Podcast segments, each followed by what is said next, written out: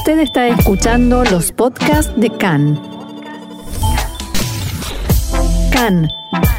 Radio Nacional de Israel. Continuamos aquí en CAN, Radio Reca en español, Radio Nacional de Israel. Seguimos con la información, la actualidad y la política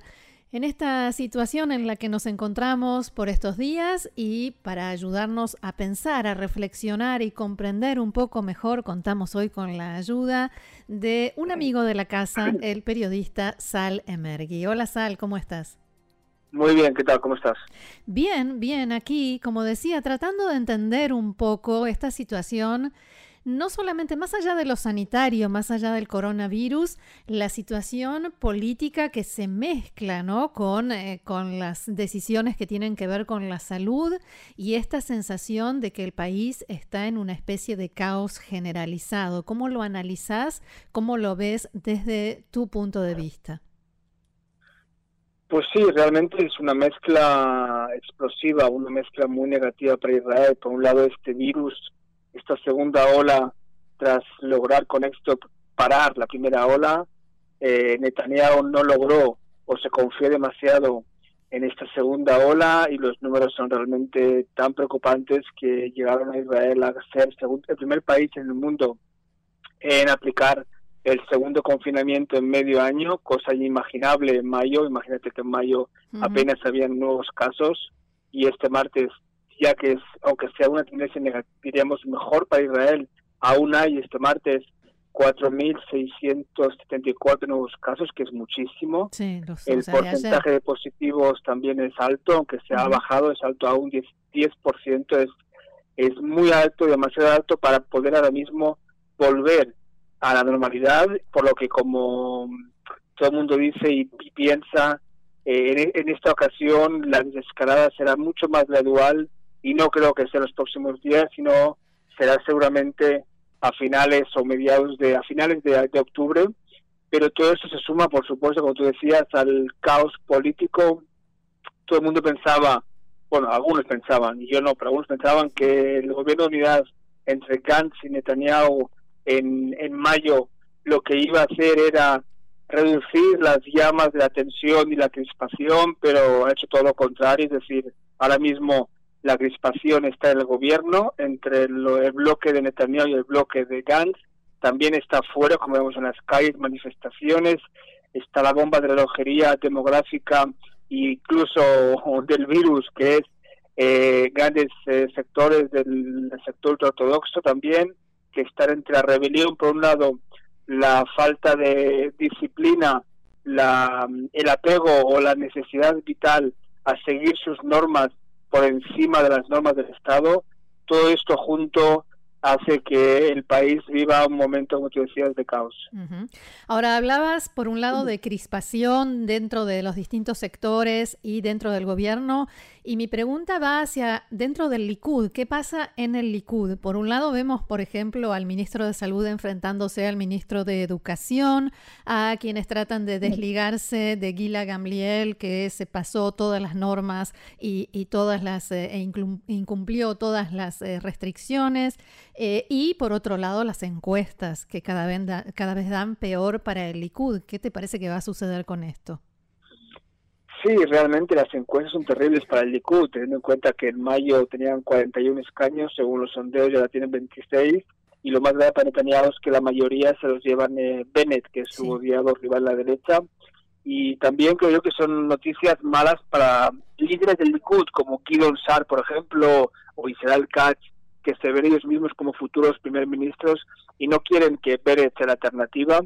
pero también se aprecia pagar de muchos dirigentes del Likud que desde hace semanas, meses, incluso años,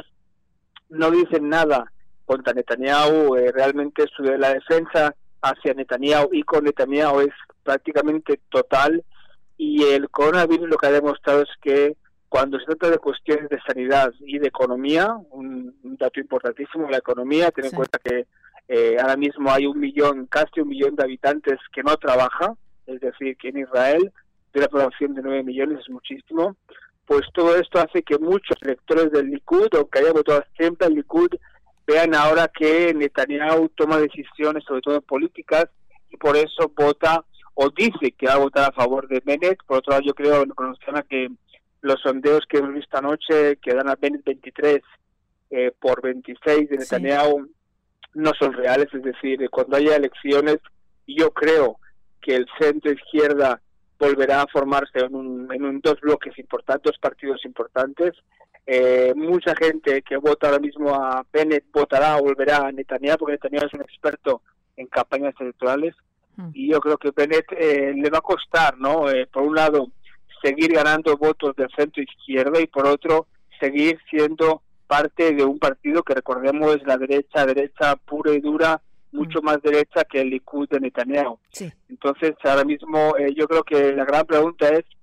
si el Likud, si, a ver, ¿qué significa el Likud? Porque el Likud ahora mismo, cuando vemos que hay reacción del Likud, es Balfour, es decir, es el primer ministro. Cuando el Likud haya presión en las bases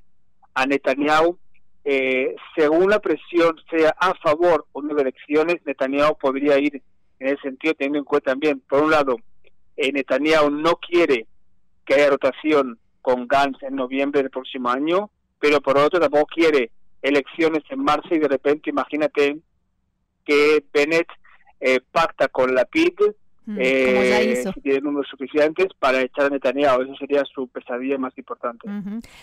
Justamente a eso venía mi siguiente pregunta. ¿Es posible que a Netanyahu se le haya pasado el momento oportuno para convocar a elecciones como él quería, que lo intentó con el presupuesto y lo tiene ahí guardado como opción con la próxima votación del presupuesto nacional en diciembre? Cuando en verano se veía realmente eufórico por, recordemos, eh, la victoria del, país contra el coronavirus en, digamos, en, en abril incluso en mayo, principios de mayo, y después en verano vimos las encuestas que Netanyahu antes de su bajada tenía muchos votos, todo el mundo decía en la clase política que era seguro que Netanyahu quiere elecciones, quiere asegurarse la mayoría del bloque derechista sin Gantz, sin Nazir Blanco, solo con los Haredim y con los de Yemina, es decir, Bennett, pero ahora realmente Netanyahu no sabe si, si, si Bennett finalmente irá con él, porque según los números que tiene, Bennett si va con él pedirá como mínimo rotación, es decir, Bennett no creo que, imagínate si Bennett con, con un mandato y medio consiguió arrancar de Netanyahu la cartera del Ministerio de Defensa, imagínate con 23 años le va a pedir eh, la rotación, e incluso medio Balfour y, no sé, y medio y medio Twitter que tiene Netanyahu, es decir, va, va a ser bastante complicado, como tú decías, hasta el 23 de diciembre Netanyahu tiene esta opción, diríamos, del presupuesto, que, que abro paréntesis, es un escándalo que Israel no tenga presupuesto desde hace ya dos años, es algo que ningún país en el mundo ha pasado y pasa, pero si Netanyahu, por ejemplo, considera que ahora mismo no puede haber elecciones en marzo, lo que Netanyahu puede hacer es aprobar el presupuesto, es decir, el Parlamento no cae, pero Netanyahu sabe que cualquier momento, y yo creo que después de invierno, después del duro invierno que se prevé con el tema de la gripe y del virus y del tema económico, en cualquier momento Netanyahu sabe que puede impulsar, provocar una crisis política, porque sabe que en la oposición pueden haber votos a favor de la disolución de la Cámara para evitar que Gantz sea primer ministro y de ahí ir a elecciones. Es decir, yo creo que Netanyahu ahora mismo, diríamos que su, su escenario ideal sería elecciones en verano antes de que Gantz sea primer ministro alternativo y cuando los sondeos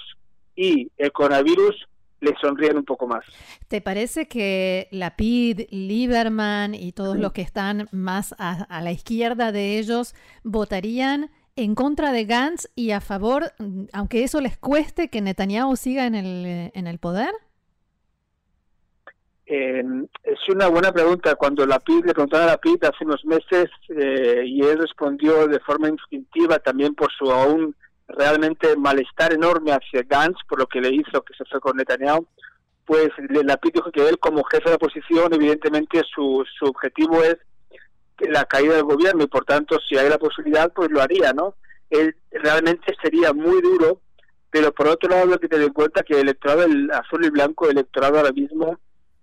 que también es parte del lado de la PID, de centro izquierda, como vimos en las encuestas, la mayoría de este lado de izquierda quiere elecciones, Por tanto, eh, es una paradoja importante que, la, que el electorado de la izquierda, el centro izquierda, quiere elecciones teniendo en cuenta que puede haber riesgo que en esta ocasión sí que el bloque de la derecha obtenga la mayoría, lo que no obtuvo en 2019 y 2020, en marzo. Eh, eso sería un gran dilema para la PID. Yo creo que la PID ahora mismo va a intentar, en primer lugar, la PID lo que necesita es intentar consolidarse como jefe de la oposición, eh, porque lo de Bennett también es un, es un duro golpe para la PID, que de repente, en teoría, a nivel objetivo y frío, la PID como jefe de la oposición debería llevarse más votos, más escaños de la crisis económica, política, eh, social, sanitaria y las críticas a Netanyahu, pero la PID ve como en el último momento Bennett se lleva los esos votos, eso es debido en primer lugar a que Bennett se ha centrado exclusivamente en el tema del coronavirus, ha aparcado, congelado todas las críticas al Tribunal Supremo, al, al diríamos, a lo que él considera el ejército flojo, el tema de las colonias, a Smutrich lo ha metido en la, nevera, y, y, eso a la PID, por supuesto, le perjudica, pero como decimos y como se dice en Israel, eh, una cosa son los sondeos, otra cosa es lo que pasa en realidad. Por último, me gustaría preguntarte, utilicemos la imaginación. Si Benjamin Netanyahu te llamara por teléfono y te dijera, estimado Sal, dame un consejo, ¿qué me recomendás que haga con todo este desbarajuste nacional? ¿Por dónde empiezo? Em, yo creo que, el, aunque tiene muchos muchos asesores, Netanyahu a nivel político y de, y de lo que le interesa a él a nivel político, creo que él sabe más que nadie. Dicen que sus asesores más importantes son su hijo Yair y Sara. Yo creo que ahora mismo como primer ministro, em, yo creo que él, si, si consigue superar,